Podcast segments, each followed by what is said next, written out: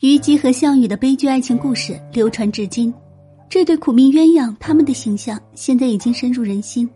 但是在历史上，虞姬这个人是否真实存在，并没有确切的答案。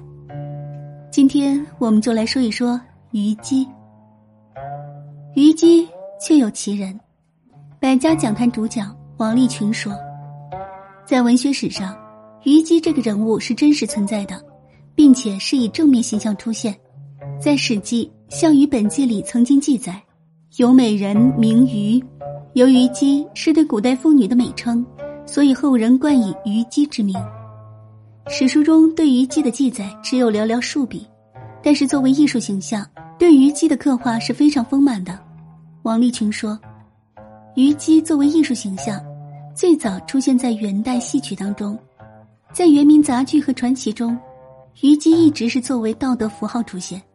但缺乏完整的艺术形象，直到京剧《霸王别姬》，虞姬彻底转换为情感实体，成为舞台上的美丽女性形象之一。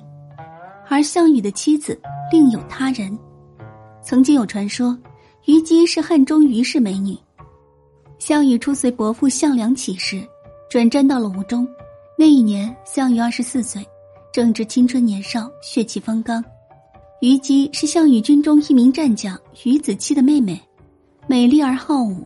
虞姬十分爱慕年轻又勇猛的项羽，自愿嫁给他为妾。王立群称，《史记·项羽本纪》中记载，有美人名姬，常姓从，骏马为追，常骑之。由此可判断，虞姬是伴随项羽左右的。但从其他史料当中可以判断，项羽的妻子另有其人。可并无记载其妻的真实姓名。由于项羽生性多疑，手下团队多任用项氏将领和其妻子娘家人，所以推断虞姬并非是项羽妻子，她并没有任何封号，只能称之为是王的女人。后虞姬死于四面楚歌声中。